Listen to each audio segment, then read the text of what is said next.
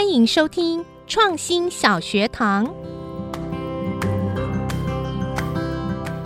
也许您还有印象，在《伊索寓言》中，乌鸦为了喝到窄瓶子里的水，聪明地叼来许多小石子，投入瓶中，让瓶子里的水上升，最后成功喝到瓶底的水。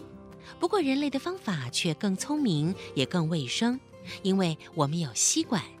一八八八年，在美国华盛顿一家卷烟厂担任经理的马文史东，下班后经常到酒馆消磨时间。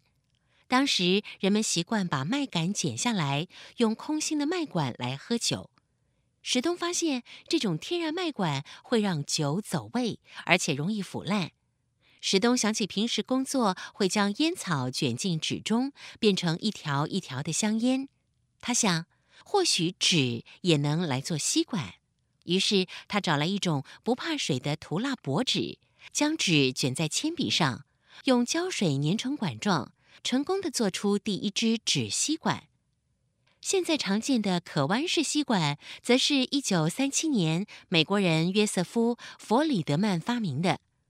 弗里德曼有一次看到年幼的女儿用吸管喝汽水，但是人不够高，喝得很辛苦。